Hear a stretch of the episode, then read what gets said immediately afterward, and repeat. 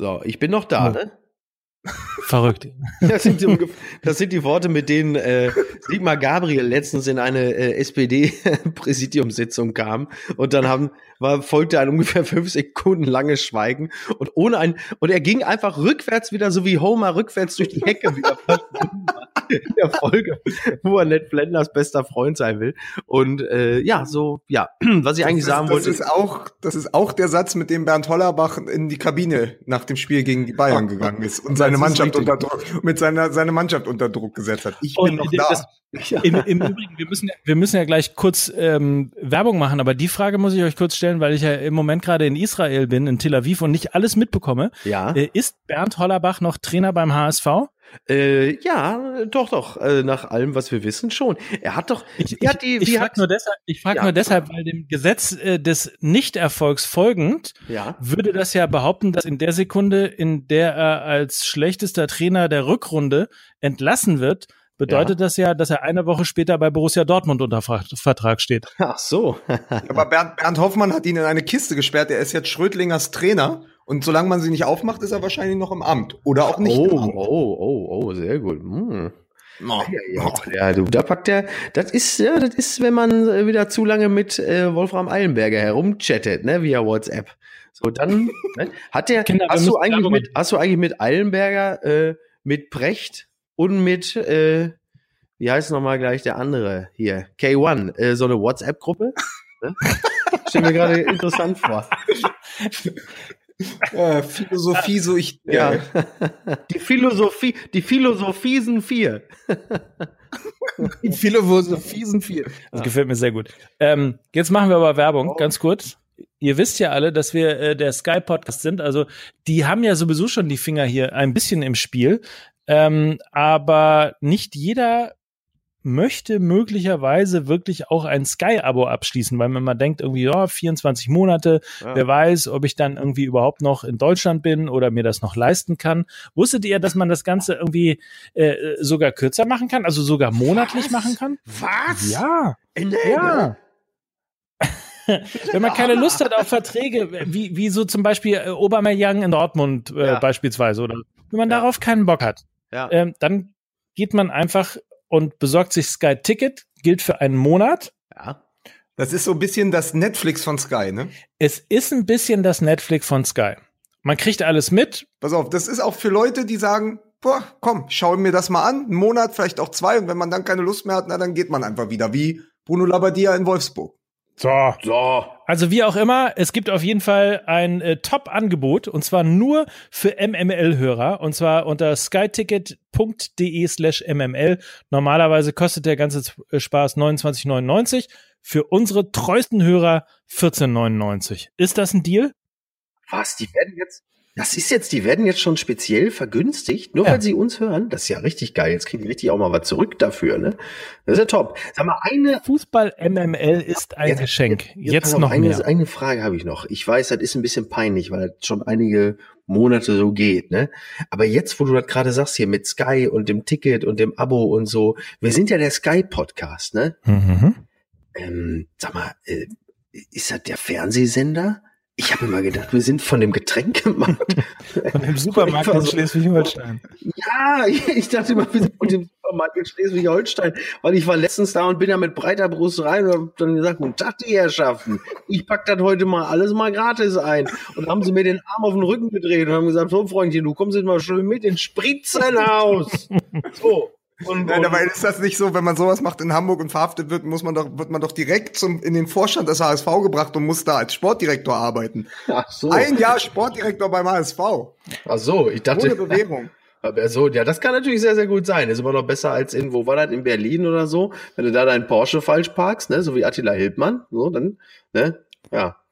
Meine Damen und. Herren, Sie hören jetzt schon wieder, dieser Podcast wird bei Dunkelheit aufgezeichnet. Es ist also wieder Wahnsinn angesagt.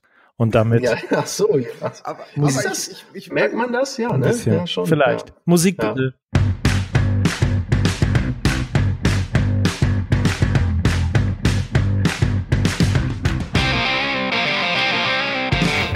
Hier ist die 29. Folge in Folge der zweiten Saison bei Fußball MML. Für das erste M steht Mickey Beisenherz. Ich freue mich, dass Sie wieder eingeschaltet haben.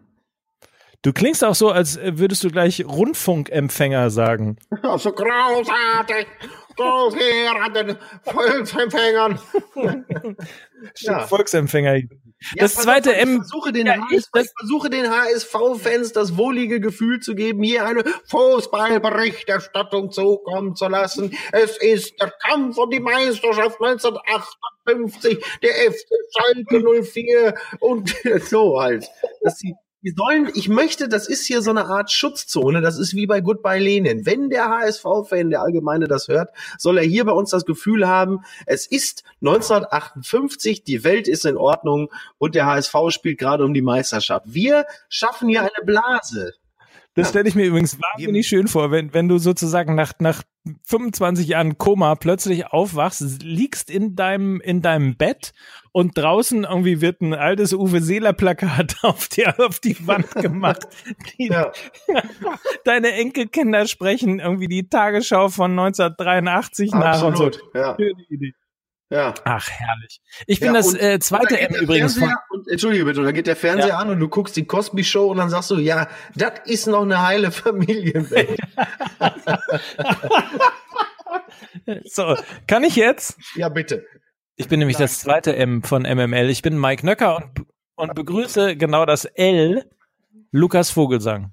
Ach, ich freue mich, Mikey. Du hörst dich an, als wärst du ganz nah dran, aber du bist weit weg. Erzähl doch mal. Ich, ich bin äh, neuer Fan von Maccabi Tel Aviv geworden. Da habe ja. ich mir heute ein Spiel angeguckt. Ja.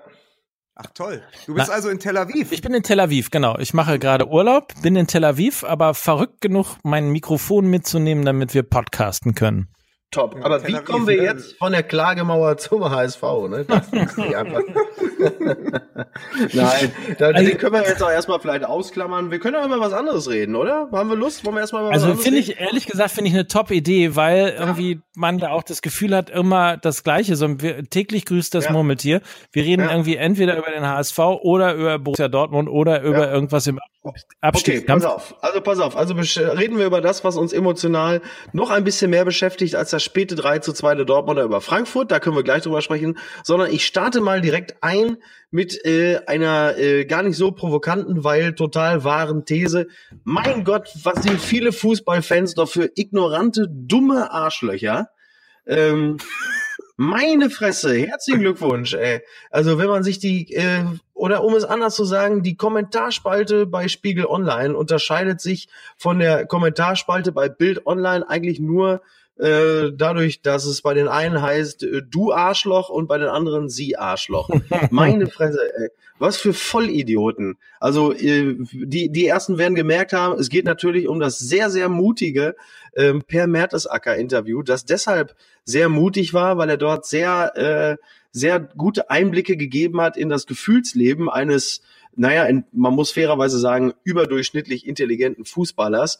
Und ähm, dass das sehr mutig gewesen ist, ähm, so viele, so viele Einblicke in sein Seelenleben zu gehen, geben, erkennt man daran, äh, wie die Kommentare darauf teilweise ausgefallen sind. Und ähm, das Gros dieser Kommentare, ich bin mir sicher, Lukas äh, wird auch gleich direkt übernehmen, das Gros dieser Kommentare ist immer der Klassiker, dieses, ja, die verdienen doch Millionen, dann dürfen die auch gefälligst, Punkt, Punkt, Punkt. Es kotzt mich so an, meine Fresse, ey. Es kotzt mich so an.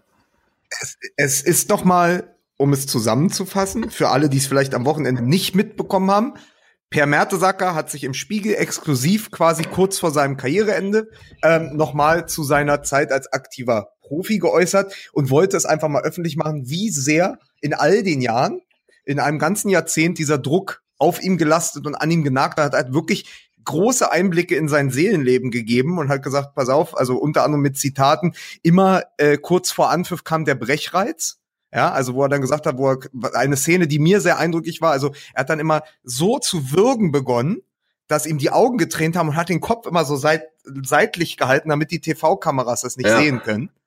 Und dann gibt es diese Geschichte, dass Clemens Fritz ihm nach äh, äh, immer vor den Spielen, die, hat, die waren Zimmerpartner in Bremen, hat Clemens Fritz irgendwann gesagt, ey, ich muss immer vor dir einschlafen, weil dein Fuß vor jedem Spiel in der Nacht so wild anfängt zu zittern, dass das ganze Bett vibriert und dann kann ich nicht schlafen. Das war ihm gar nicht so aufgefallen. Also er, er spricht quasi um den Umgang mit Druck und das Ganze, was dann passiert ist, ein, ein oder zwei Zitate aus diesem doch sehr etwas längeren Text werden dann quasi der Expertenrunde bei Sky beim Abendspiel, also Rainer Kallmund, Lothar Matthäus und Christoph Metzelder ja. vorgelegt. Und die äußern sich dann dazu, alle einigermaßen kritisch, vor allen Dingen Lothar Matthäus. Und damit ist, ist dann quasi, das war quasi der Anstoß zum Wahnsinn in den Foren und in den Kommentarspalten. Habe ich ja, das so richtig genau, in, in, in etwa genau in etwa richtig zusammengefasst, weil dann natürlich Leute wie wie äh, Lothar Matthäus, also man man Seien wir, seien wir fair äh, und sagen so viel, diese, die kriegen natürlich die Kommentare so zwischen Tür und Angel vorgelegt. Ähm, sie sind sich vielleicht auch der Tragweite des kompletten Interviews nicht bewusst. Sie sehen einzelne Zitate, die vielleicht leicht aus dem Zusammenhang gerissen sind. Sie haben sich möglicherweise auch nicht so richtig in dieses Interview eingefühlt oder sind ihnen Kommentare rausgerutscht, die natürlich im krassen Widerspruch zu dem stehen, was man seit Jahren äh, versucht, sich auch als Verhaltenskodex aufzuerlegen. Und zwar ähm, das, das, das Seelenleben eines Profifußballers oder anders, ihm überhaupt eines zuzugestehen.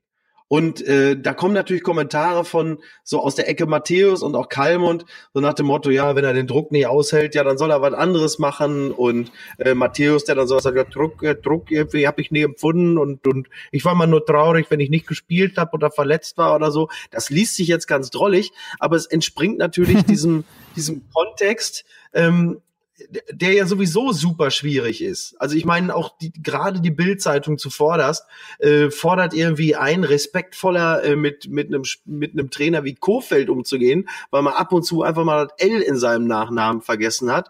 Aber in derselben Ausgabe schreiben sie natürlich auch über die äh, über das Versagen der HSV Schlaffis oder sind sich ja auch nicht zu schade, äh, allen regelmäßig eine Sechs zu geben, weil es natürlich viel plakativer ist und viel populistischer und viel besser ankommt als wirklich ernsthaft sich äh, auseinanderzusetzen äh, mit dem mit dem Warum äh, teilweise wie Niederlagen entstehen und warum Leistungen sind, wie sie sind.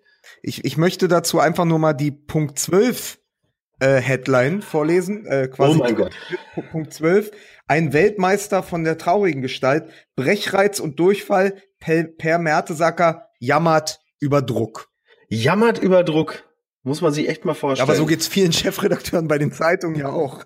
Also mit, äh, mit, mit Punkt 12, um es nochmal genau zu adressieren, ist, äh, ist RTL, also die RTL-Sendung Punkt 12 genau. äh, gemeint. Ja. Ähm, genau, also RTL Punkt 12 sagt genau das. Also RTL Punkt 12 ist dann quasi äh, News-Sendung gewordene Kommentarspalte und yep. sagt, Per Mertesacker jammert über Druck. Und nur mal, Mike, um einfach mal das quasi, wir haben ja vorher schon ein bisschen drüber gesprochen, um einfach mal in der Historie und die Tragweite aufzuziehen. Per Mertesacker hat zusammen mit Robert Enke bei Hannover 96 gespielt. Und ich kann mich noch an die Bilder erinnern, als er auf der Beerdigung war, wo er geweint hat. Ja, das heißt, der weiß ja auch, was zu, was von sowas kommt. Also ja. quasi die Enke-Geschichte, an die jeder sofort gedacht hat, da gibt's auch einen Kommentar bei stern.de, die Enkelgeschichte, wo alle sich hingestellt haben, insbesondere Theo 20er, gesagt haben, vielleicht sollten wir Fußballern da nochmal mit etwas mehr Menschlichkeit begegnen. Und alle klatschen und nicken, nicken ja. mit dem Kopf. Und neun Jahre später ist es vergessen. Und ein ehemaliger Mitspieler von Robert Enke ist stellt sich am Ende seiner Karriere hin und sagt, pass auf, der Druck hat mich manchmal aufgefressen, ich wäre daran fast kaputt gegangen. Ja. Und sagt aber auch noch, und das ist ja der Witz, er sagt ja am Anfang, ich will nicht, dass dieses Interview weinerlich rüberkommt, ich bin mir über mein Privileg des Fußballprofis bewusst. Ja. Ich möchte nur quasi für die kommenden Generationen ein Bewusstsein schaffen, dass wir nicht Maschinen sind, dass wir aber quasi in einem Umfeld äh, Profi sind und in einem Umfeld arbeiten, wo wir wie Maschinen funktionieren müssen. Ja, in, Entschuldigung, aber das ist doch genau das, genau, absolut. Also ich stimme dir voll zu.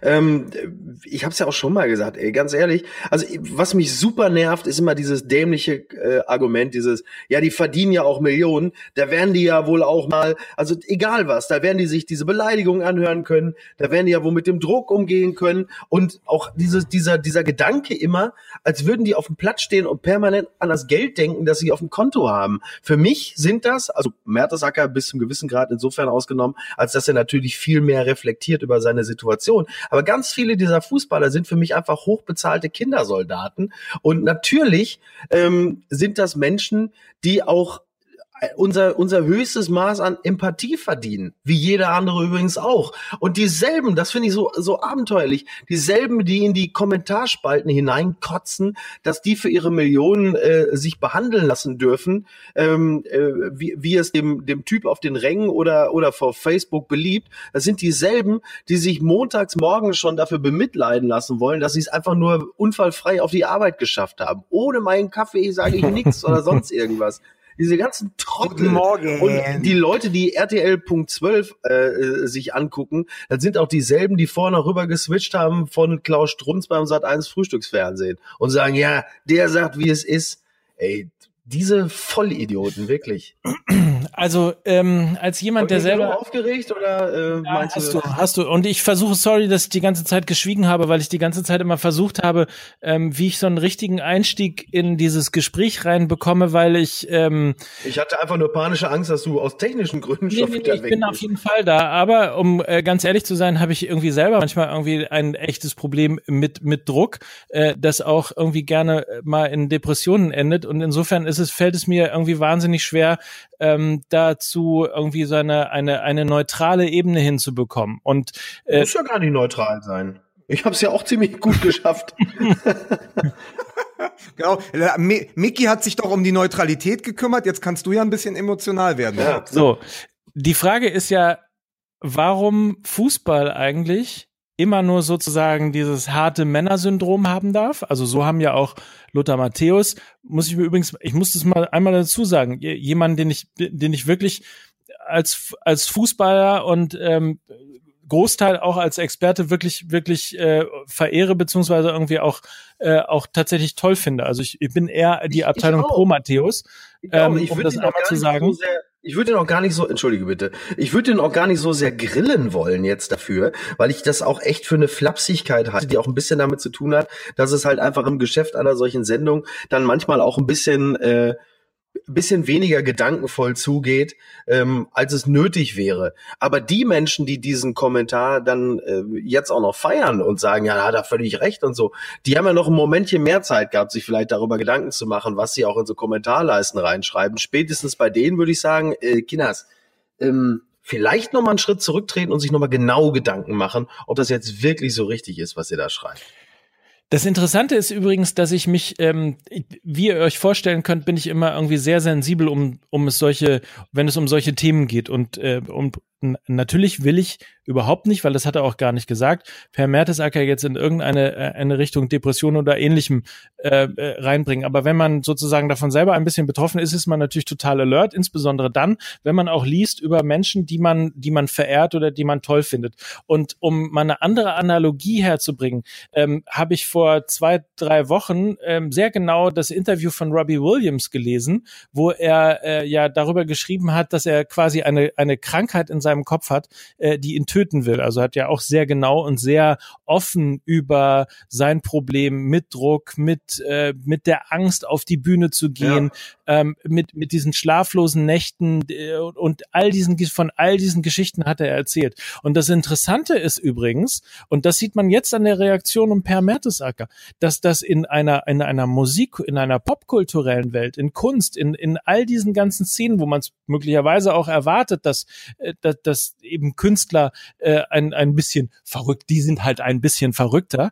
Ähm, da, akzeptiert man das, da ist das irgendwie offensichtlich völlig normal, da ist das auch kein großer, ja, kein großer äh, Skandal, kein großer Aufreger oder keine Geschichte, da geht man ja auch nicht her. Ja, dann soll er halt nicht hier in Wembley spielen vor 100.000 äh. Leuten, dann soll der Williams doch seine Klappe halten. Das ist eine totale Idiotie und das jetzt tatsächlich insbesondere, wir haben über Robert Enke gesprochen, aber nach und nach wirklich alle in diese Falle reintapfen, dass offensichtlich beim Fußball es nur um die harten Kerle gehen darf. Und nur da muss man sozusagen sich beweisen, stark sein und irgendwie, wenn du Schwäche bist, dann gehst du raus und hast du in diesem System nichts ja. zu suchen. Das ist etwas, was mich tatsächlich total entsetzt hat. Ich glaube, es hat aber tatsächlich ähm, die, die, die Beurteilung der Leistung eines Profifußballers nimmt sich natürlich der Durchschnittsdeutsche vielleicht auch deshalb eher raus, weil viele von denen selber Fußball gespielt haben und da kommt dann, und jetzt kommt wieder die blöde alte Geschichte vom, vom Neid, aber ich sage es jetzt einfach trotzdem, auch wenn es ein bisschen abgeschmackt ist,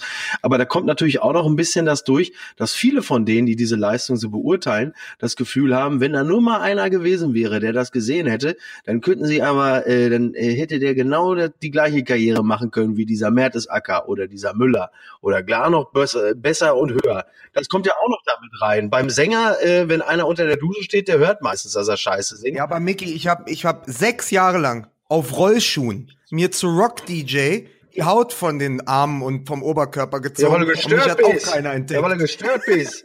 Aber in ja, wieso? fällt sowas ja nicht weiter auf. Ja. Nein, aber das, das Ding ist doch übrigens, äh, da nochmal, wie weit man übrigens im Fußball heutzutage nur mit Härte kommt, sieht man übrigens bei Bernd Hollerbach im Moment. Ja, das aber das, das ist eine andere Geschichte. Aber was ich so krass finde, wir müssen ja, Mike, wir müssen ja gar nicht über die Depression als solche sprechen. Und Per Mertesacker ist ja auch nicht hingegangen und gesagt, ich bin depressiv genau. geworden, also depressiv im Paradies. Ich, ich, ich durfte vor 50.000 in Wembley spielen, alle zwei Wochen und bin darüber depressiv geworden. Aber der Druck, von dem er spricht und dieses Erbrechen, diesen Durchfall, diese Attacken. Ja. Und jede Verletzungsunterbrechung war für mich eine Möglichkeit, aus der Mühle rauszukommen. Und ich war froh, als wir 2006 im Halbfinale gegen Italien ausgeschieden sind, weil dann war der Druck weg. Ja, das ist ja nur der Ursprung. Aber was für eine Aussage, ne? Wahnsinn, oder? Ja, was ist ja nur der Ursprung von etwas. Und dann müssen wir aber, wir können doch nicht sagen, bei, bei Robert Enke müssen wir jetzt alle hinstellen und sagen, ja, pass auf, da müssen wir mal ein bisschen achtsamer sein. Es geht ja um Achtsamkeit. Und bei Mertesacker sagt man jetzt neun Jahre später, na, wie kann der denn sowas sagen? Ne, der ist der Verrat, und es, es wird ja von vielen so hingestellt wie der Verrat am, am ja. Archetyp des Profifußballers. Ja, und das, äh, das Mertesacker-Interview hat mich erinnert an ein Interview mit einem anderen äh, großartigen Fußballer, den wir als ähm, sehr quirligen, sehr, sehr spielfreudigen und vor allen Dingen auch ähm, jemanden kennen, also Fußballer kennen, der auch sehr lange gespielt hat, also bei dem man das Gefühl hatte, dass er seine Karriere wirklich bis zum letzten Punkt auskosten wollte. Und äh, das ist Ryan Giggs. Und der hatte auch freimütig bekannt, dass er, und das fand ich natürlich ein bisschen traurig, nicht ein einziges Spiel genießen konnte. Und ähm, wenn man das weiß äh, und das Mertesacker-Interview liest, dann hat man eine grobe Ahnung davon, wie viele Leute gerade so auf, äh, auf, auf deutschen und internationalen Plätzen im Profifußball tätig sind, äh, die ähm, alles andere als Spaß daran haben, ähm, Profifußball zu spielen. Und die, glaube ich, auch während sie gerade in irgendwelche Eimer kotzen oder äh, äh, was weiß ich, was für körperliche Reaktionen zeigen, äh, nicht daran denken, wie viel Geld sie gerade auf dem Konto haben. Sebastian Wessling, der geschätzte Kollege, der äh, in der Funke Mediengruppe arbeitet, unter anderem für die Watz, hat heute getwittert, die These, ein privilegierter Mensch wie Mertesacker dürfe nicht über Druck klagen, weil er viel mehr Geld als andere hat, ist absurd. Denkt man das weiter, dürfte kaum jemand in Deutschland über Druck im Beruf klagen, weil es Milliarden Menschen weltweit finanziell viel schlechter geht. Und da, da kann man ja wohl einen dicken Haken dran machen, oder? Also das Einzige, was ich halt äh, anhand der Reaktion der Leute teilweise ablese, ist, wie viele emotional verkrüppelte Menschen es doch gibt. Ich, ich würde gerne noch was zu der äh, Reaktion von Christoph Metzelder sagen. Der äh, unbedingt. Ja, der ja quasi in dieser Expertenrunde dabei Sky sitzt am Abend und der dann zu Recht auch noch auf seinem Twitter-Account sich meldete und sagte, naja, ihr müsst das auch so sehen irgendwie, es geht um die Reaktion von drei Menschen, die dort acht Stunden im Live-Studio sind und dann zwischen quasi äh, einer mitten in der Halbzeit da einen Satz reingereicht bekommen, der auch aus dem Kontext gerissen ist. Und ich genau. fand auch da die Reaktion ja. in dem Sinne okay, weil er ja, ja quasi, man erinnert sich, Mertesacker, Metzelder, das war zwei Innenverteidiger, ja, äh, beide Teil des Kaders 2006. Der eine erlebt es halt als massiven Druck und der andere sagt halt, ey, ich bin da oder als Mannschaft sind wir da auf einer Welle geritten. Das war für mich das Größte, vor 60.000 in Dortmund zu spielen. Ja, aber so so unterschiedlich ist halt auch die Wahrnehmung. Ja. Und das sehe ich dann auch gar nicht als Kritik, sondern als einfach nur eine andere Einschätzung, auch eine Überraschung. Und ich glaube, wenn er jetzt zu Hause sitzt und ähm, da nochmal drüber nachdenkt und sagt, auch man, wie konnte ich das denn nicht mitbekommen? Also wie konnte ich denn nicht mitbekommen, dass der Kollege, der neben mir da in der Innenverteidigung steht, die ganze Zeit fast kotzt vorm Angriff? Ja während ich irgendwie das Gefühl habe, auf einer Welle zu reiten, weißt du? Ja. Also unterschiedlich sind ja auch die Wahrnehmungen. Das. Und das ist ja übrigens auch etwas, was äh, Per Mertesacker selbst gesagt hat, er gesagt hat, bis heute verstehe ich nicht, wie ich das bei Robert Enke nicht mitbekommen mhm. konnte wie schlecht es dem geht. Also das sind ja auch immer die Wahrnehmungen. Und natürlich erlebt das, ich würde sagen, Lukas Podolski hat die WM 2006 anders wahrgenommen als Per Mertesacker. Ja, völlig. Du, man kann es auch mal ganz anders sagen. Also es ist ja genau und es geht ja genau, genau das ist es ja und das, das zeichnet ja quasi auch eine gewisse Empathiebegabung aus, dass man in der Lage ist, sich in verschiedene Menschen hineinversetzen zu können und auch in der Lage ist zu akzeptieren, dass die Leute auch unterschiedlich sind. Um jetzt mal ein blödes Beispiel aus der Showbranche zu nehmen, äh, du kannst ja mal äh, Markus Lanz und Thomas Gottschalk fragen, wie sie jeweils äh, ihre Auftritte bei Wetten das empfunden haben. So, ja, und, ähm, und darum geht es nur. Ne? Einfach zu akzeptieren, dass man sich auch nicht alle über einen Kamm scheren kann. Und, und das sage ich jetzt wirklich zum allerletzten Mal, dass das Gehalt nichts darüber aussagt, äh, wie, man, wie man seinen Job erledigt oder, oder äh, eine, eine Situation dort äh, zu empfinden hat. Ganz simpel. Und im Übrigen im Übrigen vielleicht noch ergänzend dazu. Also erstens äh, finde ich, es hat ja auch immer mit einer gewissen Portion Respekt gegenüber anderen Menschen zu tun, dass nicht unbedingt jeder immer genauso denken oder genauso fühlen muss wie man selbst. Aber das sollte eigentlich normal sein, ist es aber offensichtlich in der Welt von äh, Twitter, Facebook, Social Media und sonstigen nicht.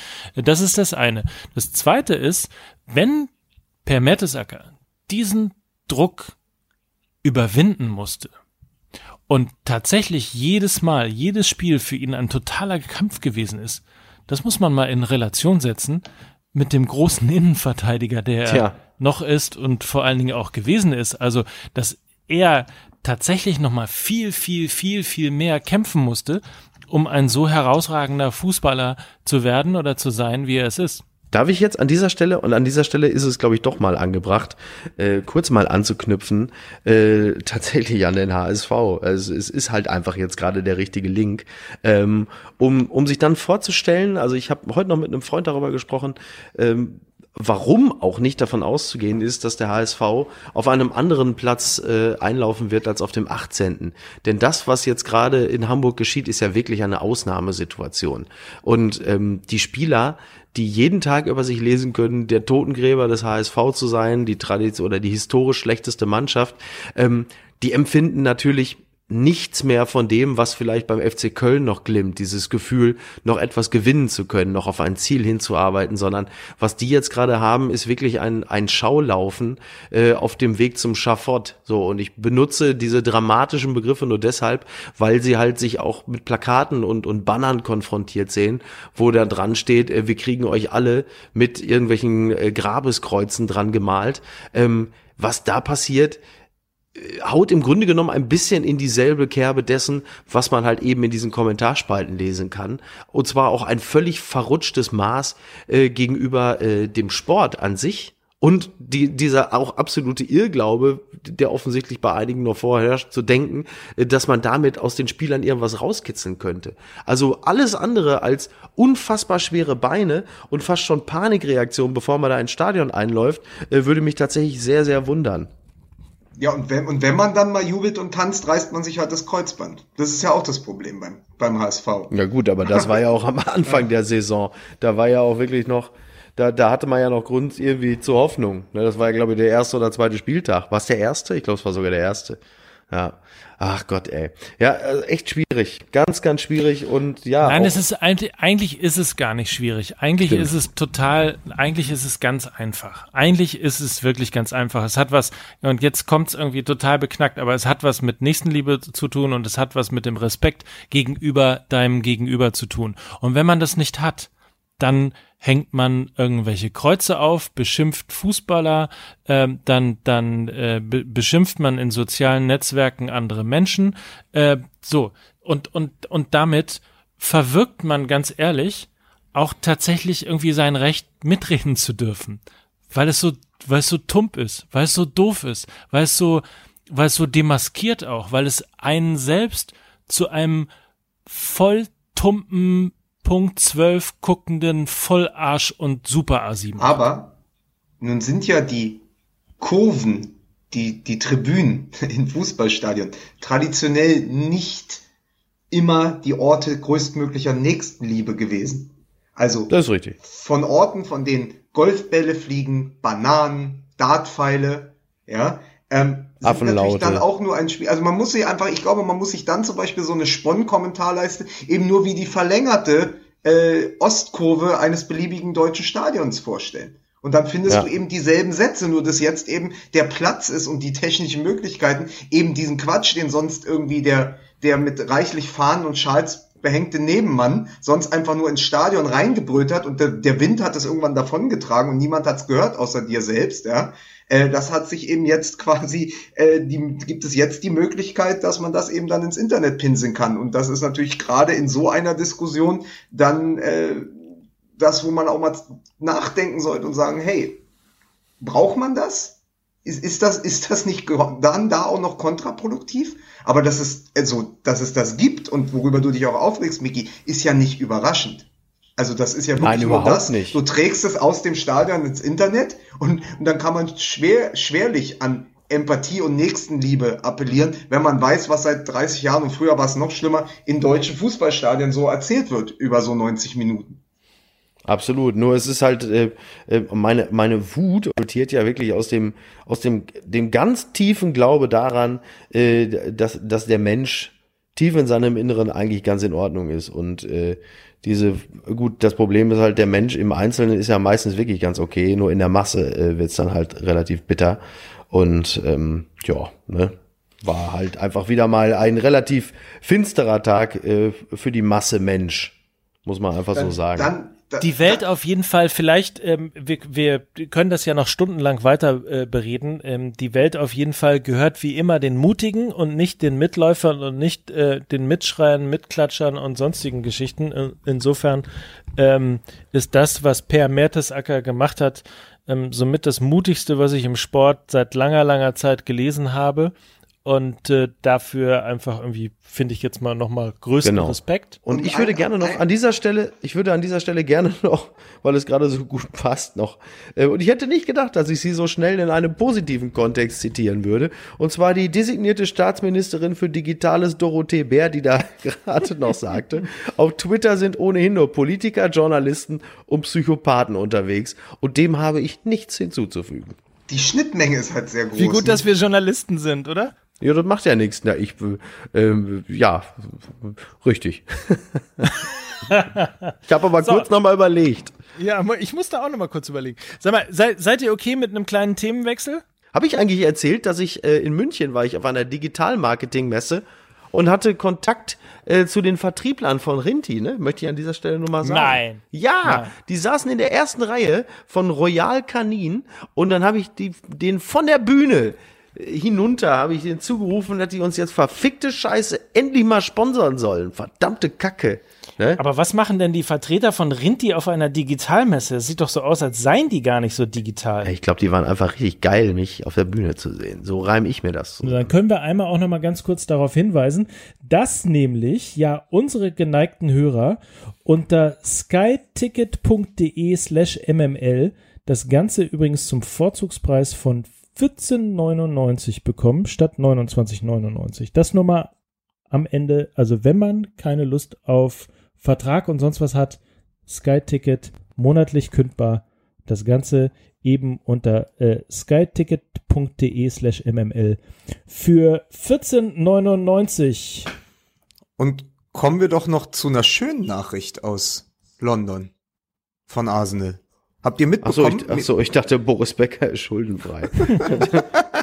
Nein, aber Mesut Özil ist äh, der Spieler, der es am schnellsten geschafft hat, äh, in der Premier League 50 Assists zu sammeln, in nur 141 Spielen. Damit Das hat er den alten, wirklich ein super Wert, ja. damit hat er äh, den alten, den alten äh, Rekord gebrochen von Warte, ehemaliger warte, Mitspieler auch von Ryan Giggs. Warte. Ähm, ähm, ähm, Skulls? Nein. Ähm, warte mal, warte mal, warte mal. Nein, Quatsch, Blödsinn. Ah, lass mich doch mal Ich sag nur, wie, überlegen. wie, wie, Gott, wie Gott in Frankreich, sage ich nur. Wer Cantona? Ja. Mein Cantona. Guck Ja. mal an. Das ist ja geil. Also, 143, also 50 Assists in 143 Spielen war der alte Bestwert von Cantona. Und Ja. der neue ist 141 Spiel, äh, 141 Spiele, Crazy 50 shit. Assists. Ähm, wie, wie, wie, wie weit ist Kevin De Bruyne ihm auf den Fersen? Kann er das einholen? Ich glaube, De Bruyne ist da auch ganz gut dabei, was das angeht, oder? Oder habe ich den da doch König etwas der überschätzt? Ne? Nein, aber das, da müssten wir jetzt in die Statistik reingehen. Es ist ja überhaupt nicht unsere Stärke. Ja, Wir nehmen, ja nur, wir nehmen ja nur so mit, was wir links und rechts auf Facebook sehen. das ist absolut, das ist richtig. Apropos, ich, ich kann ja sowieso ne mitnehmen, was ich gesehen habe oder beziehungsweise was ich gelesen habe, weil ich ja äh, hier tatsächlich auch äh, nicht so richtig viel mitbekomme in äh, Tel Aviv. Aber ich habe gelesen, dass Tel Aviv übrigens, wie der Franzose sagt, Wie, wie Cantona sagen würde, ne? So ist das Leben. wie, um einen alten 80er-Jahre-Gag hier rauszuholen. Mein Gott. Ich wünschte, ich wäre tot, ey. Aber beim, bei hier ist alles in Dortmund, Alter. Gott, ey. Oh Mann, ey. Da wird hier gerade wird das, das, hier wird gerade das Bühnenprogramm von Bülent Ceylan nochmal aufgeführt, ey. Und ich bin live dabei.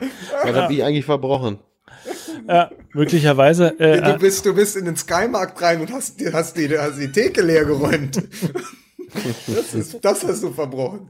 Ach, das ist schön. Ach, so, aber zurück mal hier äh, zu der großen Frage. warum? Warum? Hallo, eins, zwei. Ich glaube, so rum muss ich reinsprechen. Diese Mikrofone sind ja manchmal auch tückische Dinger. Ähm, Mhm. was ist mit Jupp Heinkes los? Sag mir, Ja. sag mir Kando, sag mir wann. Ja. Er den FC Bayern verlassen kann. Sag mir Kando, sag mir. Nein. Ja, er macht ja jetzt so ein bisschen so irgendwie die, die Sphinx äh, äh, von der Sebener Straße, ne? So, äh, wahrscheinlich während Thomas Tuchel äh, bereits irgendwie äh, äh, Wohnungsbesichtigung macht mit irgendeinem Promi-Makler oder so. Also, äh, das, ich verstehe es auch nicht ganz. Macht jetzt, das macht eigentlich, weil er ist ja eigentlich derjenige, der doch wollte, dass dieses Thema beendet ist. So, und dass da nicht mehr drüber gesprochen wird. Und jetzt haben sich eigentlich alle damit abgefunden, dass Feierabend ist. Und jetzt, jetzt, äh, Jetzt ist ausgerechnet er wieder, der diesen Acker äh, nochmal neu umgräbt. Also so ganz verstanden habe ich es auch nicht. So, also Zum, ja. Zumal ja auch, also man muss ja mal dazu sagen, der FC Bayern kann ähm, vier Monate vor Saisonstart nicht sagen, wer Trainer wird.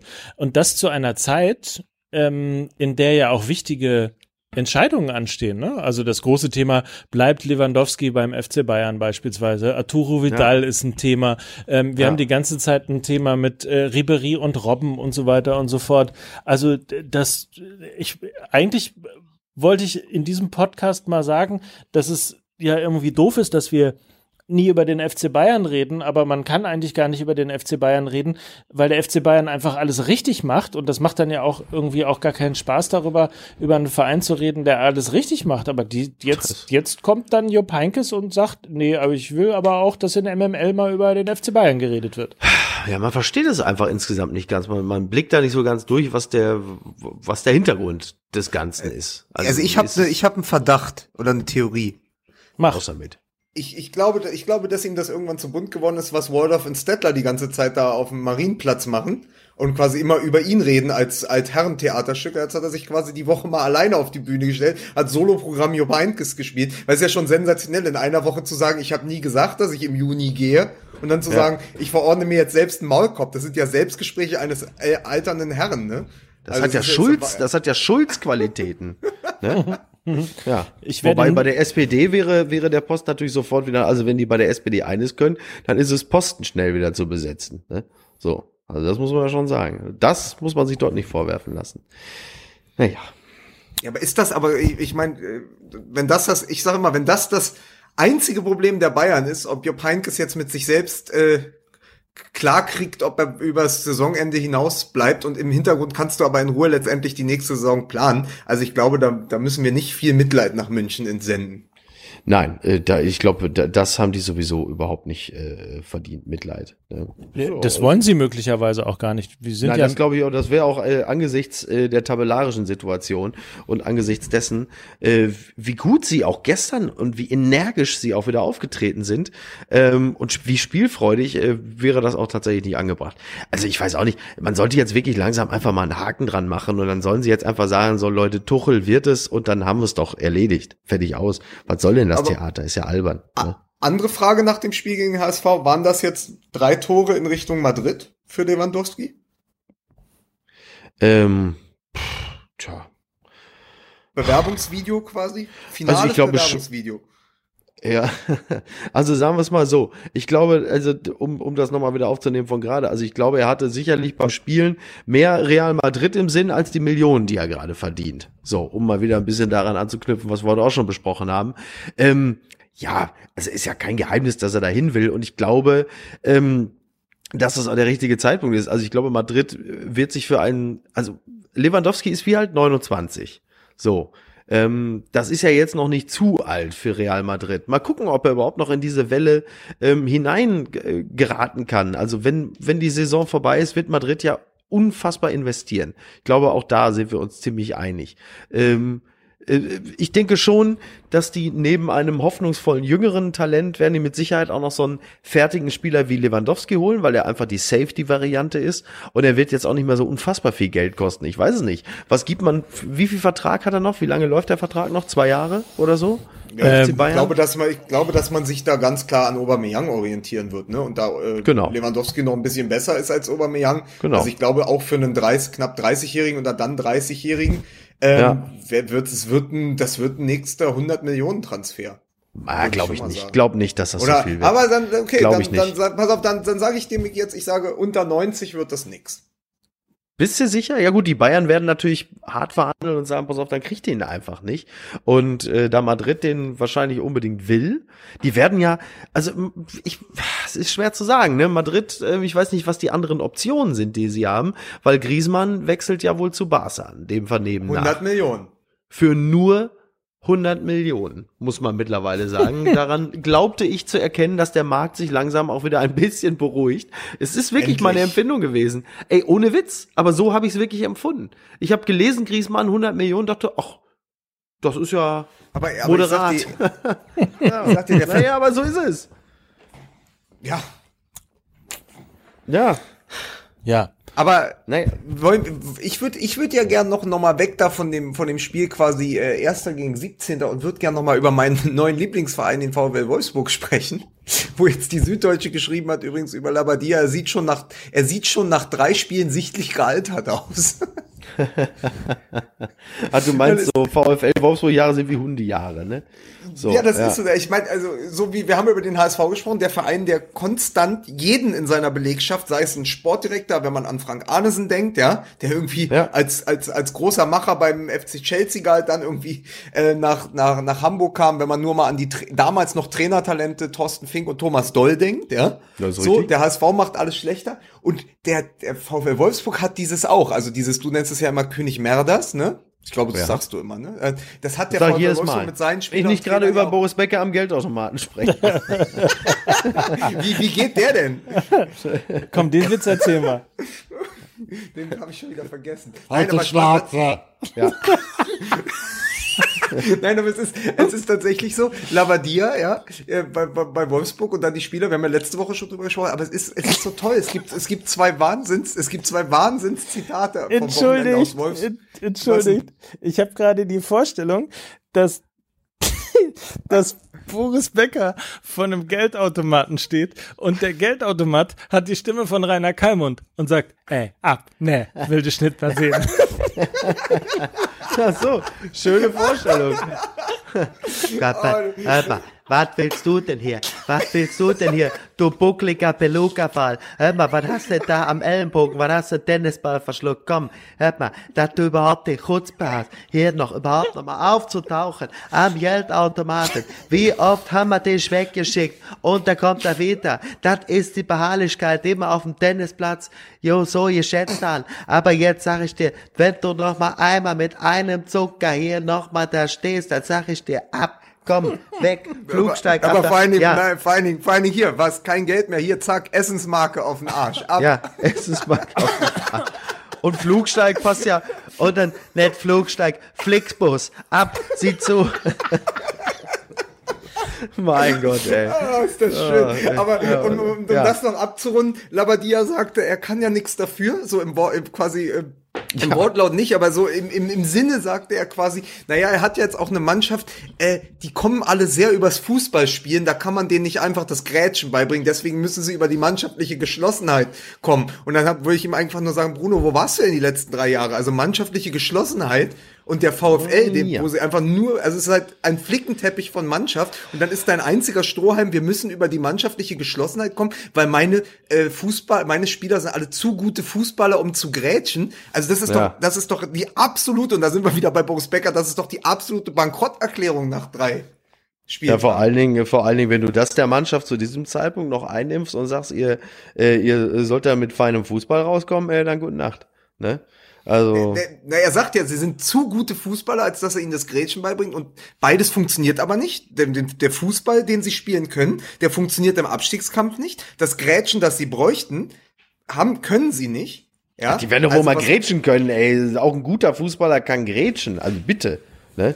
Kann wohl nicht wahr sein. Also das, Ja. sie, sie da schon, ja, aber dann nimmt er sie ja dann jetzt schon komplett aus der Pflicht, wenn er sagt, ja, äh, sie können halt nicht grätschen. Was ist das denn für eine Ansage? Also das kapiere ich ja überhaupt nicht. Ne? Aber Ja, gut. Ja, noch besser ist ja, nachdem er dann, er hat ja dann zur Pause, um Zeichen zu setzen, also noch kurz vor der Pause hat er ja Origi rausgenommen. Ja, der ja quasi der Nachfolger von Gomez ist da vorne im 16er. Und dann sagte äh, am Ende der, äh, der Rebbe vom, vom Wolfsburg, sagte, ja. Ja. der hat nicht das auf den Platz gebracht, was wir unter der Woche mit ihm besprochen haben. Na, guck. Naja, gut. Was hat, was, A, warum muss man mit einem Stürmer irgendwie besprechen, dass er irgendwas auf den Platz bringen muss? Ja. Richtig. Zumal der sich ja auch für Jürgen Klopp irgendwie empfehlen will. Und das ist doch, also es ist wirklich, es ist wirklich besorgniserregend, was da aus Wolfsburg am Wochenende kam, nach dem 0-3 gegen Hoffenheim. Und, und das Irre ist, wenn man sich mal, äh, wenn man sich mal das Restprogramm vom VfL Wolfsburg anguckt, dann weiß man, das ist echt heftig, was auf die zukommt. Nächste Woche äh, das Topspiel gegen Schalke 04, damit geht's mal los. Ähm, dann geht's weiter auswärts gegen Hertha. Dann sind wir wieder nochmal auswärts gegen Freiburg. Am 30. Spieltag dann zu Hause gegen Augsburg. Das musst du dringend gewinnen, dieses Spiel. Dann geht's nach Mönchengladbach. Dann geht es gegen den HSV. Das hatten wir, glaube ich, in der letzten Saison auch schon, dass da irgendwie ähm, so einiges entschieden wurde. Dann geht's nach Leipzig und am 34. Spieltag zu Hause gegen den ersten FC Köln. Ja, äh, wunderbar. Und das ist natürlich genau das Spiel, äh, mit dem der FC Köln die Relegation noch schafft. So, machen wir uns nichts vor. Ja, das wird das, das wird, ganz ehrlich, wir werden am 34. Spieltag, werden wir dieser wirklich sehr, sehr langweiligen Saison äh, doch noch eine echt schöne Pointe abtrotzen können. Und das ist, dass der FC Köln es tatsächlich in die Relegation geschafft hat. Ähm, und dann wird es halt einfach so sein, Wolfsburg ist auf dem 17. und auf dem 18. ist dann der HSV. Und weißt du, was mich wirklich, was mich bei dieser ganzen Sache um den VfL Wolfsburg wirklich am meisten besorgt? Dass mir das echt scheißegal ist, was mit diesem Verein passiert. Der war Womit- 2009, der war 2009 für eine Saison gut und das war äh, um diese wunderbare Grafitsch-Geschichte äh, mit Magath als dem bei den Bayern geschassten Trainer irgendwie zu schreiben. Ähm, äh, diese diese große Demütigung und diese wirklich gute Saison mit Misimovic, mit mit äh, mit. Grafitsch, mit Jeko. Das war wirklich richtig richtig geil und äh, danach hätten sie eigentlich das tun sollen, worauf wir seit Jahren warten, einfach sich bedanken, sagen, war eine schöne Zeit. Äh, Dös, das war's. Und ähm, das, das Witzige bei der ganzen Sache, ich meine, für die Region, Wolfsburg ist ja schon lange in der Bundesliga. Die haben ja jetzt 20, 20, 21 Jahre. die sind, sie jetzt die in der sind äh, nur mal um, um, um dran zu erinnern, weil es für mich natürlich auch als, als Berliner, das ist, die drei, die damals aufgestiegen sind, waren der erste FC Kaiserslautern, Hertha BSC und der VfL Wolfsburg. 5 zu und 4 laut- gegen Mainz damals. Und, und, und laut, und laut, genau, und Lautern ist ja dann in der Saison direkt Meister geworden. Ja. Und die beiden anderen haben die Klasse gehalten. Das waren somit die erfolgreichsten Aufsteiger damals. Und Ja. äh, Wolfsburg ist sehr, sehr lange da, aber ich muss sagen, es kommt ja jetzt nicht von ungefähr. Also sie waren ja letztes Jahr schon in der Relegation und haben dann, apropos für die Region, haben sie ja Braunschweig dann ausgeschaltet. Also naja, äh, äh, Entschuldigung, 2011 waren sie auch schon im Abstiegskampf. Ne? Es ist nicht so, als, als wäre das jetzt gerade eben erst passiert. Als Daum damals Frankfurt-Trainer war, 2011, da war ich gerade in Lissabon, äh, da waren sie auch schon im Abstiegskampf. Also das hat die auch schon ein paar Mal äh, ziemlich erwischt. So ist es nicht. Es wird nur ganz lustig, müssen- weil für die Region Wolfsburg, für die Region Wolfsburg wird das natürlich sehr bitter, wenn die absteigen. Der Rest der Nation hat kaum Notiz davon genommen. Das wird so ein bisschen so sein wie damals 2004 ähm, oder 2005, weiß ich nicht mehr genau, als ähm, Harald Junke gestorben ist. Was ja super bitter ist, vor allen Dingen für Harald Junke, weil er so wegdämmerte in einem Altenheim und nicht auf der Bühne gestorben ist. Und dann hatte er vielleicht so tief in seinem Inneren gehofft, naja, jetzt gibt's noch mal den großen Abgang in der Zeitung und dann stirbt, stirbt am selben Tag der Papst. Und das wird für Wolfsburg so ähnlich sein. Die gehen halt einfach ab. Da steigt also auch ein Bundesligameister ab, ein Pokalsieger. Und dann äh, ist es aber derselbe Spieltag, an dem das Schicksal des HSV besiegelt ist. Und ja, da bist du halt einfach Und, so und, unter in, und in, der, in, ne? der, in, der, in, der, in der Kurve in Hamburg steigt wieder weißer Rauch auf. Ja, aber diesmal von den Sitzen, die einfach, äh, Ja, ja. Wie dem auch aber ich sei. würde ich, ich würd gerne noch was sagen, weil du gesagt hast, das nächste Spiel ist gegen, gegen Schalke, oder wie? Von Genau. Wolfsburg? Ja, aber das ist ganz interessant, weil ich irgendwo am Wochenende gelesen habe, äh, Schalke Zweiter in der Bundesliga mit allen Tugenden, die man im Abstiegskampf braucht. Also eigentlich spielen die Abstiegskampf Fußball und sind damit aber Zweiter in der Bundesliga. Und damit ist eigentlich alles gesagt über die Saison 17, 18. Ja, Übrigens, übrigens muss ich mal sagen, ich Schalke, ich war ähm, tatsächlich am Mittwoch auf Schalke und habe ähm, Ralf Fährmann interviewt für meine Elf. Ja. Ähm, und was sehr, sehr interessant war, war, dass er äh, sich Ach, da ging es ganz kurz irgendwie. Ich hatte so beiläufig, eigentlich mache ich ja gar kein Interview zum aktuellen Fußball und sage aber irgendwie sowas wie bist beiläufig. du wohl zu fein dafür, oder? Bist du zu fein für, ne? genau. Hast ja auch eigentlich keinen Fernseher, ne? So eben. Äh, und, und sag so beiläufig sowas wie, ja, läuft aber irgendwie ja ganz gut bei euch. Und ähm, dann hat er wirklich wie aus der Pistole geschossen, äh, erstmal eine fünfminütige Hommage an seinen Trainer gehalten. Also er sagte dann so Okay. sinngemäß, ähm, ja, klar, läuft super, aber da muss man mal sagen, das ist vor allem auch irgendwie das, das Verdienst unseres Trainers und fing dann also an, darüber zu reden, wie toll Okay, und ist so weiter. Wie bei und. Scientology. So, man kann aber auch eine schöne Geschichte einfach niedermachen mit einem bösen, üblen Gag, oder? Ja, das ist diese, das ist diese emotionale Verkrüppelung, die ich am Anfang der Folge noch angeprangert habe. nee, aber ich, das fand ich auf jeden Fall sehr interessant, weil es gab ja tatsächlich auch in Gelsenkirchen mal andere Zeiten, wo man eben nicht so sehr hinter dem Trainer gestanden hat, dass das wirklich wie aus der Pistole geschossen kam. Du, äh, ganz kurz, aber ich glaube, zu äh, Zeiten von Felix Magath hättest du das von jedem Spieler genauso gehört. Und zwar nach einer Millisekunde. Nein, nein, der Trainer, das ist, das ist menschlich und fachlich, ist der große Führer hervorragend. Wir sind große Fans, alle. Äh, Felix Magath, das ist der Geliebte, den, den finden wir alle. Ne? Also von daher, äh, Ja. das ist auf In, Schalke in, gar Ham nicht so in Hamburg üben sie die Sätze gerade schon. Ja, in Hamburg müssen sie ja immer erstmal üben, müssen erstmal gucken, wer ist denn jetzt gerade Trainer. Dann, dann sagt der Spieler, so, unser Trainer, dann guckt er kurz in die Hand. Äh, äh, Auch so mit so einem ähm, Spickzettel. Ja, mit so einem, der guckt in die Hand, so ein Verwischter so in die Hand und sagt, unser Trainer, äh, was? Bert Hollerbusch. Mirko, Slom, Mirko Slomka ist äh, schön, dass er auch wieder da ist. Topmann. Ne? Ja. Äh, Wo man auch immer denkt, irgendwie, sag mal, Dennis Diekmeyer, bist du jetzt in der Handfläche auch schon tätowiert? Nee, nee, ich habe nur, da stehen nur die ganzen Trainer, sind alle durchgestrichen. e egal. Äh, letzte Frage, vielleicht ganz kurz, hier auch an, an einen äh, Dortmunder. Äh, Peter Stöger muss seinen Vertrag verlängern? Äh, nein. Ähm, also nach diesem 3 zu 2, nach diesem 3 zu 2 gegen Frankfurt wäre man natürlich geneigt, weil die echt auch gut gespielt haben, war eh ein tolles Spiel, äh, wäre man natürlich geneigt zu sagen, ja, bitte unbedingt, aber man muss echt sagen, der Fußball ist einfach wirklich echt, uh. also ich glaube, äh, als, nein, ich glaube, nein, nicht ich glaube, sondern als Fan von Borussia Dortmund ähm, kaprizieren sich meine Sehnsüchte, Hoffnung, Wünsche und Träume dann doch noch eher auf Nagelsmann oder David Wagner und ähm, ich bin Peter Stöger wirklich sehr dankbar, dass er in dieser Situation den Verein übernommen hat und auch stabilisiert hat. Und die Ergebnisse sprechen für Stöger, wie sie zustande gekommen sind, sehr häufig nicht.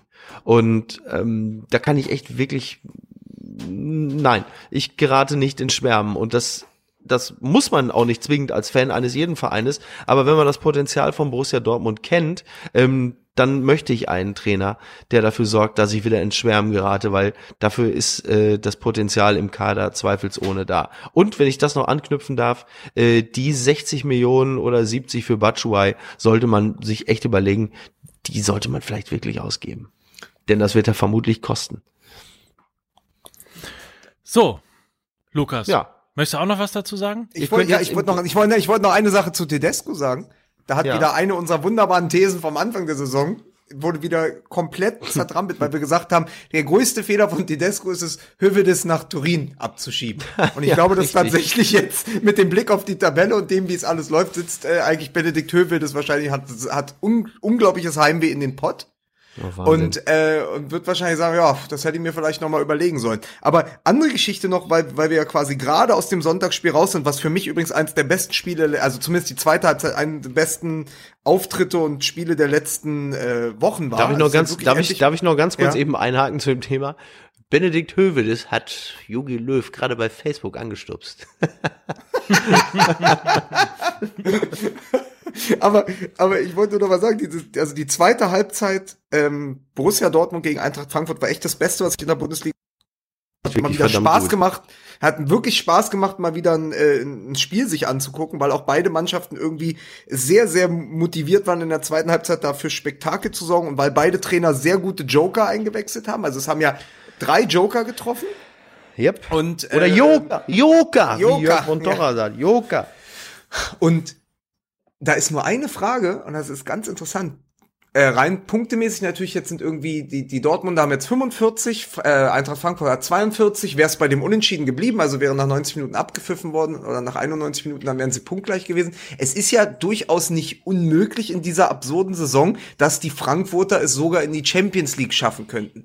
Und bei allen Sympathien für diesen Verein, aber ich habe heute noch mal drüber nachgedacht, wäre es nicht besser, wenn die erstmal in die Europa League kommen, weil doch natürlich irgendwie die Champions League Qualifikation für diesen Verein dann eben doch noch zu früh käme und da dann wieder irgendwelche Strukturen natürlich in sich zusammenfallen, weil man viel zu viel Geld in die Hand nehmen muss, um den Kader dann irgendwie für eine Saison, wo man da quasi auf ganz großem Parkett irgendwie tanzt, äh, so aufblähen muss oder Spieler holen muss, die man sonst nicht holen würde. Also ich glaube, eigentlich wäre es doch Eintracht Frankfurt zu wünschen, sich für die Europa League zu qualifizieren und vielleicht dann einfach die Champions League Champions League sein zu lassen. Wie seht ihr das? Das ist eine Unverschämtheit, aber ich stimme dir völlig zu. Ja, absolut. Naja, aber man kennt das ja, du, du, du qualifizierst dich halt, also für Ja, eine ja, Saison. äh, absolut. Äh, Und, und dann, und vor allen Dingen musst du ja die ganzen Gehälter angleichen. Das sieht man jetzt bei dem Vertragsbroker von Radetzky, der will plötzlich vier Millionen im Jahr. Dann Dem würde ich den Marsch blasen. Oh, Alter, ey. Markus Krebs ist in der Haus. Oh, was, was, was ein Finish, ey. Ja, ja, aber wirklich, Finish, äh, Finish trifft es auch. Ihr habt nämlich jetzt echt die Schnauze voll. Verstehst du? Für mich ist jetzt an dieser Stelle Feierabend. Das sage ich euch ganz klar. Ne, bevor noch irgendein Wortwitz kommt oder, äh, weißt du was, Mike? Und du kannst das ruhig den Fans hier sagen, die den Podcast hören, in was für ein T-Shirt du da gerade sitzt. Du hast nämlich dazu, bist nämlich der Einzige, der noch dieses T-Shirt anhat mit Dortmund und das über dem Pfeil, der runter in Richtung Schritt zeigt. Und so eine Scheiße mach ich nämlich nicht mehr mit. Verstehst du? Ja, es ist richtig. Ich verdiene mit Fußball MML Millionen. Ich krieg für jede Folge eine Million. Ja, es ist so. Jetzt kann ich es ja sagen. Aber ich habe keine Lust, äh, das jedes Mal auszuhalten. Diese miesen Gags und dann teilweise auch die Rechtfertigung bei, bei Twitter für nämlich genau solche Wortspiele. Oder, oder, oder für, für, für, für, für Lukas, der dann nämlich, was weiß ich, äh, äh, mit ihren, nee, mach ich nicht mehr. Verstehst du? Ich habe die Schnauze voll, ich gehe jetzt Wäsche aufhängen. Und, und, und vielleicht, vielleicht er, erkundige ich noch meinen Unterleib mit einem Taschenspiegel. Wenn mir danach ist, wenn mir danach ist. Aber ich bin für heute raus, Freunde. Macht's gut. Tschüss, Tschüsschen. Tschüsschen mit Ö. Meine Fresse. So, Lukas. Wenn die, wenn die Leute wüssten, dass wir für diese eine Stunde, die da sie am Ende dann zu hören bekommen, hier drei Stunden lang aufgenommen haben, ne? Du aus Tel Aviv, er irgendwie aus Wanne Eickel, ich aus dem Wedding und dauernd ist uns alles um die Ohren geflogen. Ich stehe hier im Schweiß, als hätte ich 90 Minuten gegen Kevin Prince Boateng verteidigen müssen. Ich bin, ich bin am Ende. Ich weiß auch gar nicht, ob wir überhaupt jetzt eine Stunde zusammenbekommen haben. Und für, für wen machen wir das? Für Sky und das Sky-Ticket, weil das gibt es für euch für 14,99 und dafür machen wir es. Ich dachte, ich dachte, wir, wir machen es, wie Yogi Löw sagen würde, für die Fans.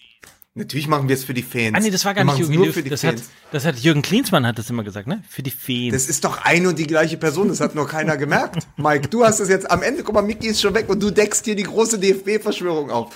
Jürgen Klinsmann ist Joachim Löw. ich wünsch dir was. Nur mit dem Haarteil von Rex Gildo. Wiedersehen. Tschüss. Tschüss.